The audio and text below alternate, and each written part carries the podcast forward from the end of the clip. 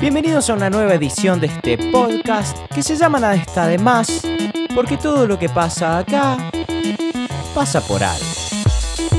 Anfitrionado en esta ocasión por Lion, que soy yo, y Celeste Braga Beatove. que soy yo.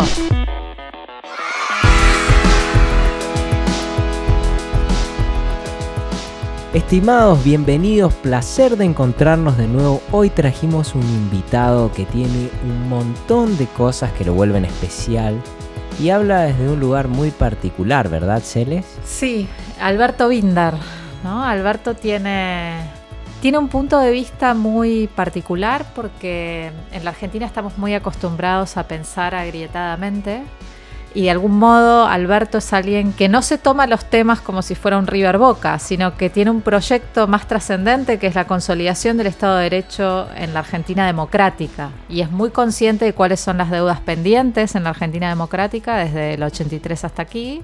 Él avanza en esas agendas y critica lo que tiene que ser criticado, lo que él considera que tiene que ser criticado, sin importar eh, quiénes sean los actores comprometidos. Digamos, no hay nadie que trabaje en estos temas de reforma judicial, servicios de inteligencia, etcétera, que no conozca quién es Alberto Binder. Pero para quienes no lo conocen, es profesor y doctor en Derecho por la Universidad de Buenos Aires y actualmente presidente de INESIP. Además, tomó un rol protagónico en distintas reformas judiciales de Latinoamérica. Realmente hablar con él es súper, súper relevante para este momento que estamos viviendo en la Argentina y lo logramos hacer en un clima de absoluta confianza que lo venimos trabajando desde antes, ¿verdad? Se le digamos, nosotros tenemos un seminario que hacemos todos los años en Necochea, un poco liderado por Alberto y otros juristas, donde leen papers, se discute un montón, comemos juntos y ahí tuvimos un montón de charlas Yo hay desestructuradas. dos cosas que de ahí señalaría. Uno en, en Necochea, yo no sé si vos recordás, pero supongo que sí, digamos, las dinámicas de los seminarios son muy combativas, ¿no? La gente discute, Muy. muy, Hay combativas, una- hay una- unas reglas donde uno levanta un dedo y puede hacer microintervenciones, hay todas unas reglas sí, así sí, que si está Alberto se, se cumplen y si no está Alberto es muy difícil. Es muy difícil, él tiene una gran autoridad y además... Pero que- él, a mí hay una cosa que de él siempre me, me fascina, que es la lógica del, del buen profesor, digamos. Primero hay eso, guerra en el lodo, y hay un momento en que la conversación se cierra y él hace una recapitulación de todo lo que sucedió ahí y pareciera que todas las posiciones tienen sentido, ¿no? De pronto todo Claro, parece claro, brillante. Eso es lo que pasó en esta... De hecho, bueno, nos dio tanto de su tiempo que la conversación va a salir en tres partes porque era todo tan absolutamente jugoso que no había manera de no compartir esto con el mundo y, y les vamos a dar tiempo para que se vayan poniendo al día. Esta conversación sale hoy lunes, el miércoles sale la otra parte y el viernes finalmente el episodio donde nos relajamos y donde todos parecíamos estar comiendo tortas fritas en Esquel, que es la Patagonia Argentina donde nos atendió este llamado. Y hablando de espiritualidad y conexiones con el cosmos. Ahí hablamos también de, de- bueno, no vamos a spoilear la entrevista. Lo cierto es que Alberto tiene una gran forma de, de conectar con la gente. No sé, es una persona que brilla demasiado por lo que tiene para dar, ¿verdad? Que no tiene Wikipedia, no tiene Twitter, no tiene Instagram ni ninguna de esas cosas. Es como que su marketing es el mismo. Su marketing es su, su capacidad de, de eso, de iluminar, de pensar, de guiar, de, Así es, así que bueno, acompasar. espero que el público disfrute tanto esta conversación como nosotros disfrutamos de hacerla. Y Bienvenidos al living de Alberto. Bienvenidos al living de Alberto Binder.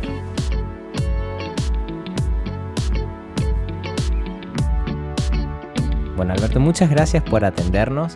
Sabes que hoy cuando me acordaba que íbamos a charlar, pensaba en aquel, en uno de nuestros seminarios que tuvimos en Necochea. Me acordaba que en una de esas ocasiones que fuimos a comer, vos nos contaste de tu agenda de investigación y estaba planificada de acá los próximos cuatro años.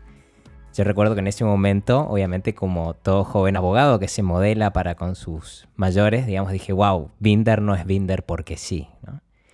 Y pensaba en este contexto qué fue de la vida de esa agenda, digamos, con el COVID. ¿Algo te cambió? ¿En qué temas estás pensando? ¿Cómo te agarró esta coyuntura, digamos? Eh, sí, eh, en ese sentido yo tengo una, una actividad muy disciplinada. Casi 12 o 15 años de educación jesuítica no, no han sido en vano, digamos, sino que tengo una planificación, pero además no es una planificación de disciplina, no, no es un problema de rigor disciplinario, sino de que yo siempre he tenido un proyecto intelectual que acompaña a el trabajo de desarrollo institucional y de formulación de políticas, que es la otra dimensión de, mi desarrollo profesional. Entonces siempre tuve clarísimo de que todos los cambios que vamos haciendo en América Latina en la estructura del proceso penal, de la justicia penal, necesitaban un acompañamiento de un programa teórico de investigación.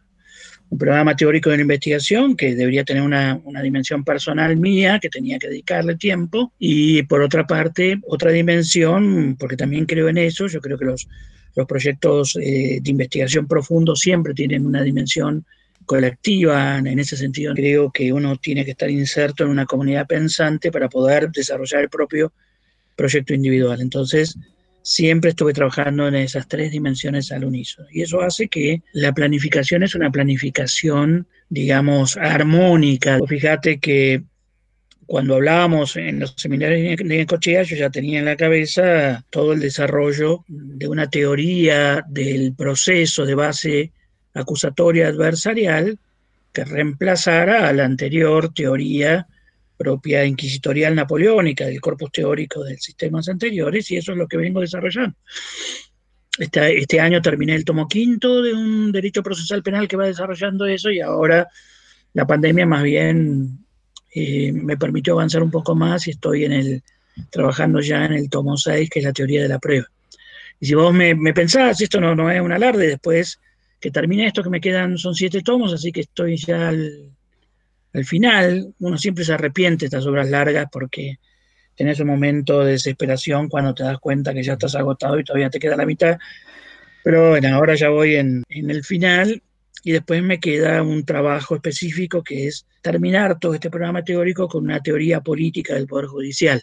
Con lo cual, las tres líneas de trabajo que yo he tenido en los últimos 20 años se cierran.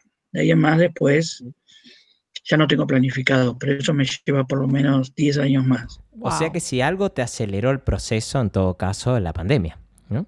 Porque pudiste hacer más. La pandemia facilitó, a ver, a, mí me salva y es que al final, como siempre digo, al final del día, cuando me sacás de todos los trabajos, de las, em, digamos, de las interpelaciones éticas, de, de las ganas de que el país sea distinto, todas esas cosas, cuando sacás todo eso, yo soy un ratón de biblioteca, y no tengo ningún problema en estar 10 horas delante de la computadora 10 horas delante de un libro leyendo y lo disfruto.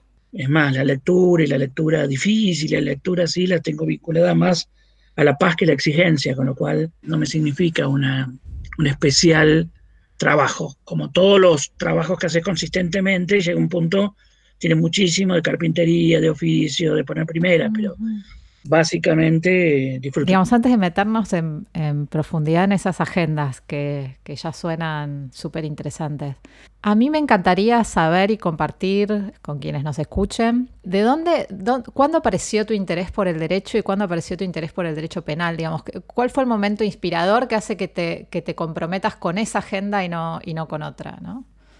Porque siento que hay un Binder súper planificado, que efectivamente se pone objetivos y los cumple, pero muchas veces esos primeros pasos son más bien intuitivos o uno encuentra a alguien a quien de pronto admira eh, y, quizás no es tan planificado, ¿no? Y sobre todo una vocación también por cambiar esa realidad, ¿no? Como que la estudiás y tenés una iniciativa muy reformista en ese sentido. Claro, es muy fácil identificar. En primer lugar, mi, mi vocación primera, todo, no es el derecho, sino es la filosofía siendo yo chico eh, en ese entonces, donde no existía como hoy día una posibilidad más o menos razonable de organizar una vida profesional alrededor de la filosofía eh, o de la historia, esto aparecía como que el camino ineludible era ser, eh, estoy hablando hace, qué sé yo, cuando yo tenía 16 años, 17 años, uno sentía que por esos caminos iba a terminar siendo profesor de un colegio secundario, mm. digamos, porque no había ni estas estructuras del CONICET, ni esto que hoy día existe, que muchas veces los, más, los chicos más jóvenes lo dan como supuesto y no lo ve para nada. Bueno, entonces el derecho me pareció como una, una lo más cercano dentro de una concepción humanista, poder tener una, una vida profesional que no me alejara tanto de estas vocaciones iniciales, como lo pasa todavía mucha gente que no se atreve a dar el paso de profesionalizarse en la historia o en la filosofía y siente que...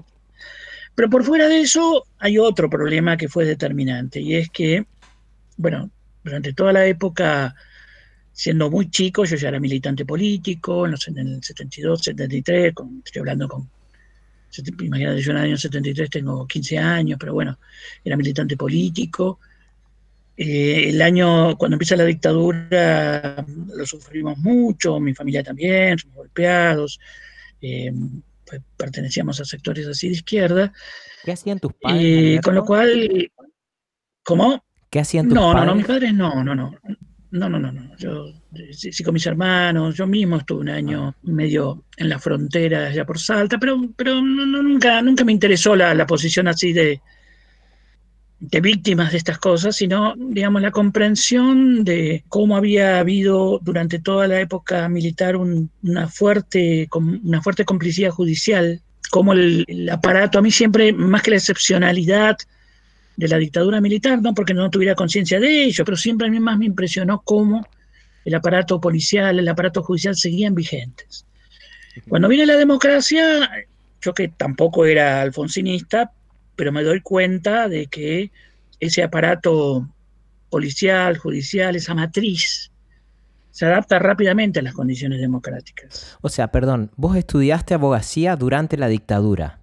Sí, claro, yo entro a la facultad en el Entro formalmente en el 76, pero 76, 77 casi no estoy, y digamos que arranco en el 78, pero básicamente a mitad.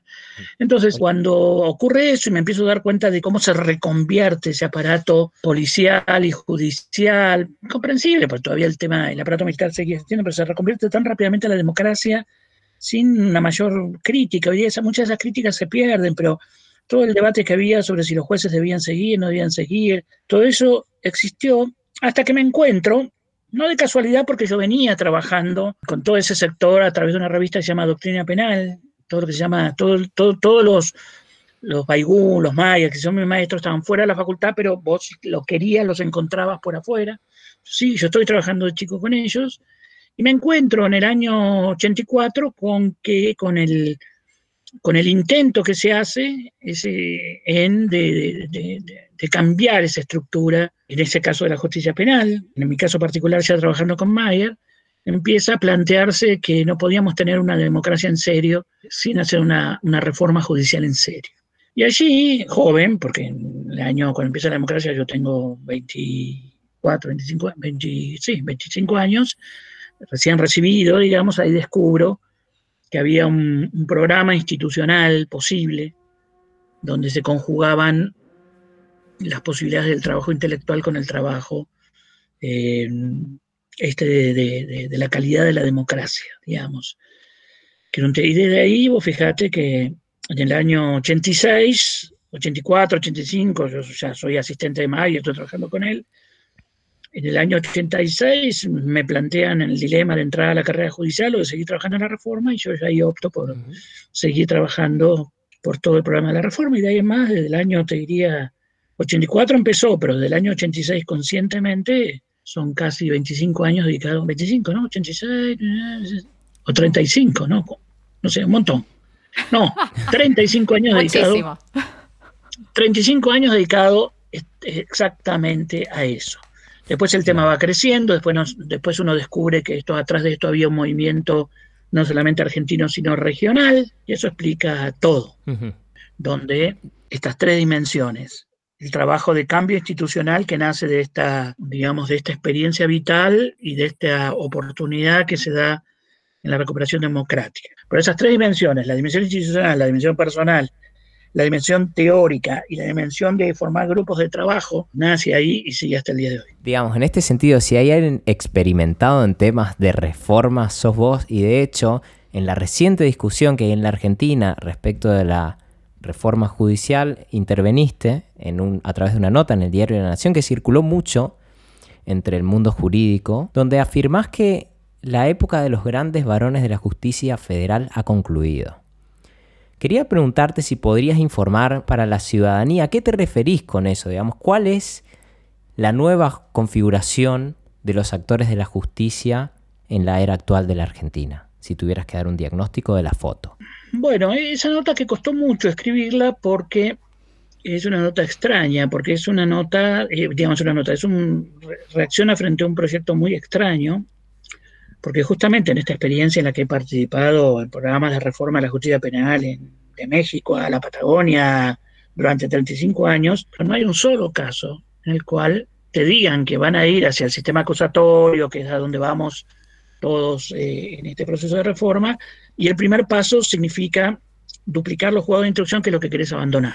Perdón, Alberto, solo para poner a la ciudadanía en contexto, ¿qué sería un modelo acusatorio, la instrucción, etc.? Eh, básicamente el cambio significa abandonar un modelo donde todo está concentrado en un juez, que son los jueces de instrucción federales, a un modelo tal como vemos en las películas, es decir, un fiscal que prepara el caso, que tiene que ir a un conjunto de audiencias controladas por un juez mientras prepara el caso, un acusado, un imputado que tiene un defensor, y todo eso culmina en un juicio oral con jurados, como ya tenemos en, muchos lugares del país, donde se prueba si esa persona es culpable o no. La ciudadanía lo sabe muy bien porque es la justicia que ve por la televisión.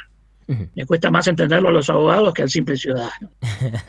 y esto se entiende, es un modelo de justicia que respeta nuestro modelo constitucional, que respeta las garantías, que después tiene innumerables problemas, sobre todo en América Latina, pero el modelo como tal no se discute posiblemente en el mundo, salvo Francia y España, pero se discute ahí también, pero son reacios. Pero el resto, China tiene ese sistema, Asia tiene ese sistema, Europa el este puso sistema. Es como que entendemos que es como el sistema básico.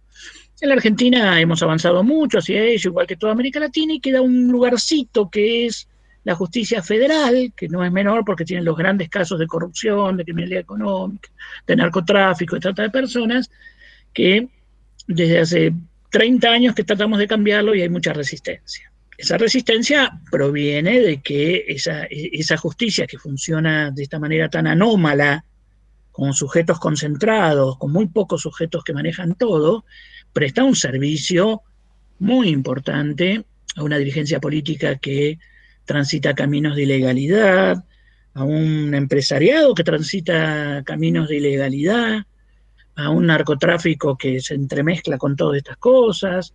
Es decir, presta servicios a esto que hoy día ya se ha vuelto común llamarle los subsuelos de la democracia, que tiene que ver con un juego de intereses que excede el juego normal de los intereses que hay en una democracia, porque son intereses que pactan en un nivel de, ilicitud, de, de negritud, de sombras. Eso es extremadamente peligroso para el país. Este funcionamiento tan extraño se acrecentó cuando a partir del año 94 el menemismo configura esta justicia federal, porque configura, nunca nos olvidemos que el menemismo o, o durante el menemismo se produce un salto de calidad de la corrupción en la Argentina, pasa a ser no un problema de moralidad del funcionario público, que existirá, pero es un tema menor, sino que pasa a ser un modo de hacer negocios, un modo de hacer política. Ese modelo es además alimentado de un modo tremendo por los servicios de inteligencia. Y ese es el agujero negro que estamos tratando de tirar abajo.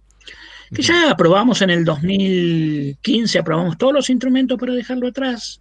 Inexplicablemente el gobierno anterior que había hecho de la renovación institucional y conocía este problema, no lo hizo y no solo no lo hizo, sino que lo agravó, lo usó. me consta que hay gente que participó en el gobierno anterior que quería hacer esto, pero fueron desplazados por sectores que, que querían utilizarlos. Y bueno, ahora viene el gobierno y toma al principio una decisión importante que es intervenir la AFI, cortar los vínculos entre el sistema de inteligencia y la justicia penal, que si la gente supiera lo espantosos que eran esos vínculos y por otra parte dice, bueno, ahora vamos a poner el nuevo sistema, vamos a romper con esos sujetos hegemónicos, pero se lanza, aparece con un proyecto que contradice todo lo que venían diciendo. Porque supuestamente antes de acabar con ese sistema lo duplican, lo triplican de un modo absolutamente innecesario. Entonces esa nota es un intento de explicar porque también mucha gente de este gobierno no quería eso. Claro. ahí apareció unas manos negras que todavía no terminamos de identificar. Claro, en tu respuesta veo como dos partes, que una tiene que ver con la importancia de la oralidad y el proceso acusatorio, que también te iba a preguntar un poco más adelante acerca de cuál es la dificultad de traducir un consenso tan fuerte académico a la práctica, porque parece que tenemos esta bandera desde hace años, ¿no? los abogados y la academia, y, y sin embargo no se hace.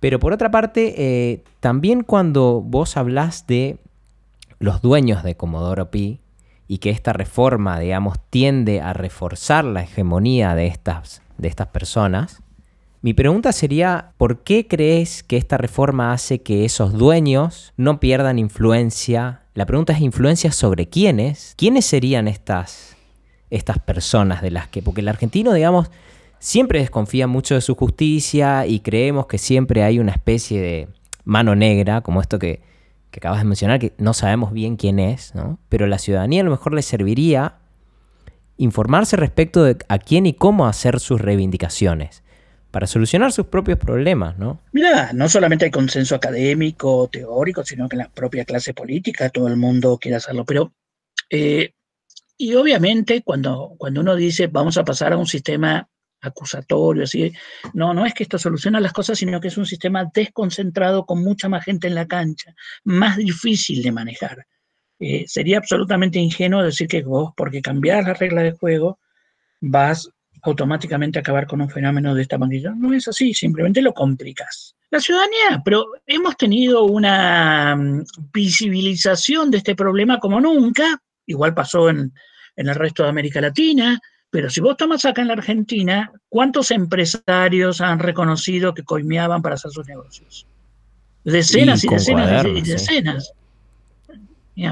vos, vos en cuadernos podés criticar el modo como han plantado nulidades y cómo se hizo todo mal, cosa que también es sospechoso, pero, pero que decenas y decenas y decenas y decenas de empresarios y de grandes empresarios que no tienen ninguna necesidad, te dicen acá el sistema es un sistema corrupto. ¿Qué es lo sospechoso, Alberto? Para quien no conoce el proceso, ¿qué es lo sospechoso? Lo sospechoso es como está el caso, ahora voy para allá. Pero para, para mostrar esto que, tenemos delante y que no, yo creo que no hay ninguna duda, en términos políticos, que por otra parte hay un nivel escandaloso de financiamiento ilegal de la política, también ha quedado claro porque todo ese dinero que circula, que son eh, cientos y cientos y no miles de millones, no es para otra cosa que para un financiamiento de la política que hace que después las estructuras se mantengan y hoy día quien quiere hacer política desde la vocación y el idealismo, que hay muchos casos, se encuentra con que tiene que competir con muchas de esas estructuras. Y pero vos esto lo trasladás a la obra pública, a las autopistas, al sistema financiero, y es todo ese mismo esquema. Yo no sé quién puede tener dudas de que tenemos ese subsuelo funcionando. Ese subsuelo era manejado en buena parte por la inteligencia, que a su vez permitía que se controlaran los sistemas políticos, porque acá la inteligencia se utilizaba no solo para controlar a los opositores, sino para controlar a tus propios aliados y amigos dentro de los partidos. Tanto lo hizo el gobierno quinerita como lo hizo el gobierno macrista. Se, vigilan a sí misma. ¿eh? Era un centro de administración de, la propia política y de todos estos gerentes financieros. Y todo esto, ¿eh? si le vas poniendo, además, el tema creciente de la gran cantidad de dinero que hay en el narcotráfico, todo esto, ¿quién puede tener duda de que existe en Argentina? Salió a la luz, como salió a la luz claramente en otros lados. En otros lados saltó a la luz más fuertemente porque el que hegemonizaba este esquema era Odebrecht. Acá en la Argentina, no solamente Odebrecht no pasó nada, pero sino que además en la Argentina que el sistema era manejado desde otra estructura. El mismo Odebrecht era marginal. Esto está vigente, se perdió una oportunidad enorme en el gobierno anterior y lo dejó vigente y lo agravó. Y hoy día lo que llama la atención de este proyecto es si no es un intento de ponerle nuevas reglas, porque las reglas anteriores explotaron, y explotaron porque ya estos casos son muy grandes, porque la, la AFI explotó, explotó un viejo juego pero a mí me llama la atención de si no es el intento de volver a adaptarse con reglas nuevas a eh, el mismo juego. Y acá lo que tenemos que hacer en la Argentina es acabar con ese juego. No totalmente, porque también lo tienen los países desarrollados, pero por lo menos eh, eh, evitarlo más fuertemente. Sí, disculpa. ¿Explotó por cuadernos o explotó por qué, qué dinámicas? Explotó por las propias exageraciones de la clase política si ya se están eh, discutiendo entre ellos, ya los eh, explotaron las internas entre los propios empresarios, explotó, es decir, son muchas las causas por las cuales se explota esto. El punto está que no se adapten nuevamente eh, a unas reglas de juego. Entonces, el sistema acusatorio puede ser cooptado por todo esto totalmente. Totalmente. Entonces, nosotros siempre distinguimos la pelea por las reglas de juego, no nos tiene que hacer olvidar cuál es la pelea de fondo. Muchas veces muchos pretenden que nosotros seamos procesalistas tontos, digamos, como si no supiéramos qué es lo que está atrás en juego. Sabemos exactamente en juego y lo vamos empujando. Las reglas de juego son una condición eh, necesaria, más no suficiente para lo que queremos lograr. Lo que está en juego sería un equilibrio más razonable de poder o la transparencia. Lo que está en juego es que las mafias no sean las dueñas del poder político y que las mafias no sean las que eh, compran a una dirigencia política. Entonces ahí eh, es otra forma de ser súbditos, claramente. Acá hay un problema de mafias que no tienen ningún tipo de control y compran a una dirigencia política y termina siendo gerente de esas mafias o parte de esas mafias. Y si tuvieras que resumir de una manera muy simple por qué esta reforma tiende a perpetuar esas dinámicas, ¿cómo lo explicarías al ciudadano de a pie? La reforma que presentó el Ejecutivo. La reforma que presentó el Ejecutivo, te vuelvo a decir, porque la virtud que tiene el sistema acusatorio es que mete en la cancha a cientos de fiscales, fracciona el poder de los fiscales que están controlados por jueces, obliga a que todo sea más transparente, le da más control judicial, es decir, complica el sistema. No es nada más que la misma lógica que tiene cualquier república. Un sistema republicano es mucho más complicado, pero su virtud está en que te establece controles, frenos por un lado, por el otro, hace más difícil. ¿No es cierto? Entonces, ¿Qué es lo que hace el proyecto que yo salgo a criticar? Dice, bueno, vamos hacia allá, pero antes nos vamos a tomar dos años en los cuales las estructuras estas mafiosas, porque no son solamente los jueces, sino son los secretarios, los funcionarios, porque esto sí, por ahí la gente no, común no lo sabe, no le llama la atención que un, un juez como Bonadío tenía las causas más grandes del país, una por semana, es porque atrás de eso, atrás de cada uno de estos hay como un ejército de 40, 50 funcionarios que ya tienen todas las mañas. Entonces, los 40 o 50 funcionarios que tienen todas las mañas los esparcen por todo el sistema y te condicionan la entrada en vigencia dentro de dos años. Esa es la trampa, a mi juicio. Es una trampa en realidad en, la calidad de los actores, ¿no? Es, es la trampa en la práctica, no la trampa en las reglas. Claro, te, dejan condicionado secretario, funcionario. Te marcaron la cancha, digamos. Te marcaron la cancha con un montón de gente que la desparramaron y luego esos quedan en mejores posiciones para ser nombrados, para hacer esto, para hacer aquello.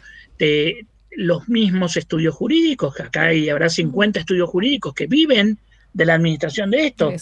Yo soy muy cauto siempre en eh, criticar al abogado que defiende algo pero una cosa es que vos seas un abogado que toma un cliente y otra cosa es que formes parte de los abogados de estos grupos mafiosos. Como también en la Facultad de Derecho hay una pata. Acá nos olvidamos que eh, uno de, los, de las personas más criticadas por su participación en todo esto tienen todavía una influencia muy importante en la Facultad de Derecho de la UB y ha sido, era vicerrector de, la Universidad de Buenos Aires, como el Darío Richard. Entonces, este es el, mundo en el cual vengo denunciando hace muchos años y yo creo que se está derrumbando, pero se está reconvirtiendo también. ¿eh? Es bastante inocente creer que porque vos le saques un código, una ley o esta otra ley, todo este conjunto de intereses no se va a reconvertir inteligentemente cuando hay ah. dinero, inteligencia, poder atrás de esto.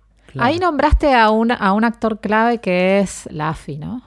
Eh, sabemos que formás parte de un consejo asesor en esa intervención y quizás no puedas contar nada, quizás sí, entonces te voy a hacer dos preguntas. Una es, ¿cuáles son las reformas que crees que ahí se pueden llevar adelante? O sea, hay, eh, esas son dos preguntas. Una es cuáles crees que son las reformas adecuadas y cuáles crees que son las que pueden llevarse adelante.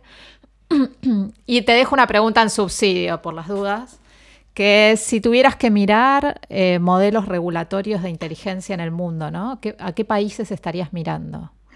Bien, eh, bueno, el primer punto sobre el cual nos hemos puesto firmes y justamente ha sido uno de los trabajos principales es la prohibición absoluta de los agentes de inteligencia de participar de cualquier modo, directo o indirecto, en actividades vinculadas a la investigación criminal o a la justicia.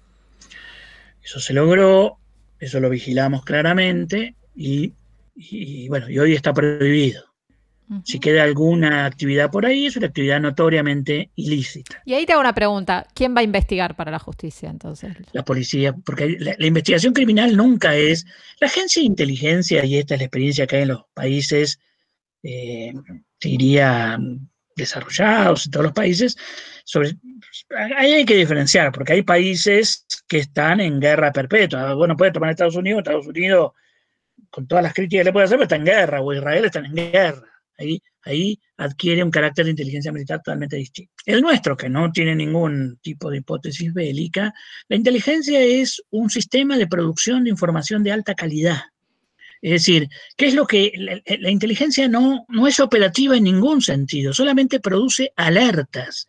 Los que después con esa alerta, vos podés hacer una acción policial preventiva, una acción policial de conjuración, podés iniciar una persecución penal, pero son otras organizaciones. La, la AFI hace alertas y más que nada orientadas, el gran problema, la gran discusión que estamos teniendo y estamos trabajando hoy día en, porque es obligación de la intervención y en eso es donde estamos más trabajando, poner las bases de una nueva legislación, de una nueva ley de inteligencia. La AFI básicamente lo que hace es producir información sobre grandes problemas que hay en las relaciones internacionales. Es decir, si hay un defecto que tiene nuestro país es que hace rato que no entiende el mundo en el que vivimos. Eh, las amenazas, las... entonces la, AFI es un lugar de grandes analistas, de alta calidad, que produce alertas sobre estas cosas. ¿Cuáles son las, las... Vos necesitas un grupo que te esté alertando sobre los riesgos que tiene la, el G5, digamos, en las telecomunicaciones, necesitas eh, alertas sobre cómo se está desarrollando el mercado de las drogas eh, sintéticas en el mundo, pero estudios, alertas. ¿Qué se va a hacer después de eso? La AFI no tiene nada que ver. Entonces, eso cambia mucho el perfil. Vos necesitas tipos con niveles de, es decir, por ejemplo, unas cosas que hemos estado discutiendo, esto no, no, no es confidencial ni mucho menos, y es, son de las grandes discusiones que hay en los sistemas de inteligencia del mundo, es, vos no, no es que formás, vos no tenés ninguna chance de formar a gente de inteligencia, vos tenés que salir a reclutar gente que son súper especialistas. Por ejemplo, vos necesitas en la AFI un grupo de súper especialistas sobre China. La AFI no tiene ninguna chance de formarla.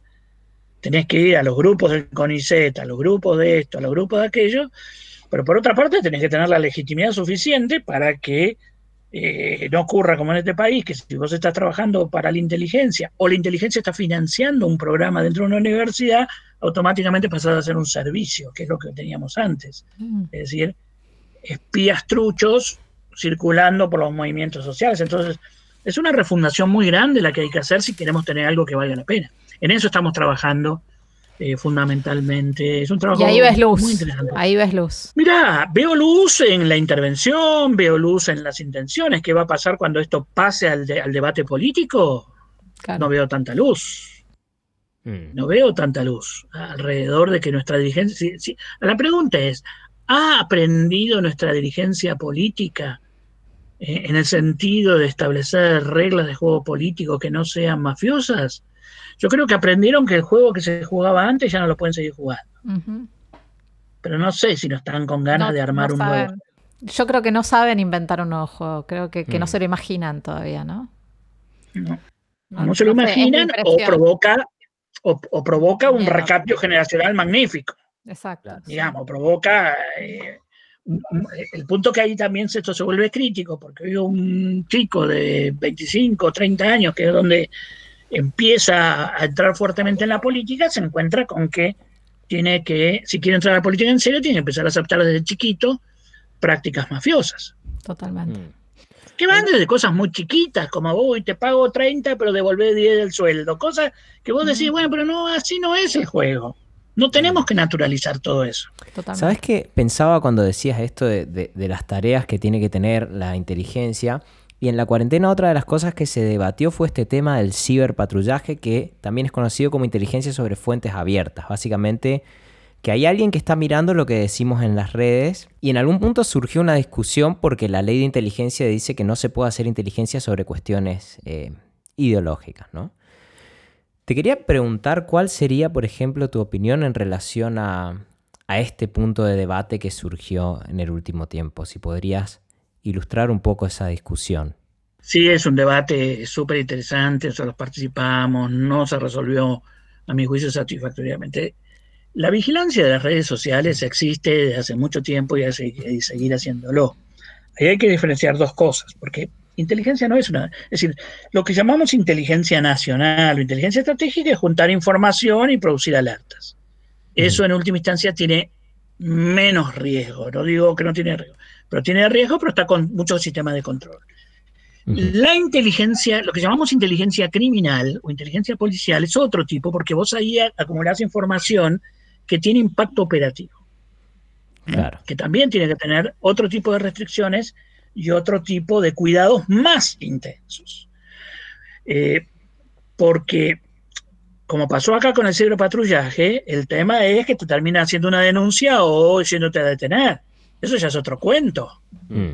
Eh, ya es otro cuento y ya eso es lo que está pasando. Entonces, si se va a hacer el ciberpatrullaje en inteligencia criminal, tiene que haber varias condiciones. Por supuesto que todas las condiciones sobre no persecución ideológica existen y las hemos tenido en el proyecto X, con lo cual ahí los controles siguen siendo excelentes. Y después tiene que existir algo que es algo sobre lo que nosotros insistimos mucho y es que siempre una actividad de ciberinteligencia tiene que estar vinculada a hipótesis más o menos formuladas y con alguien que pone el gancho. Yo no quiero un protocolo que me diga cómo se va a hacer, sino una orden del ministro o quien diga el ministro que diga, vamos a ver si alguien en las redes sociales está haciendo amenazas de este tipo.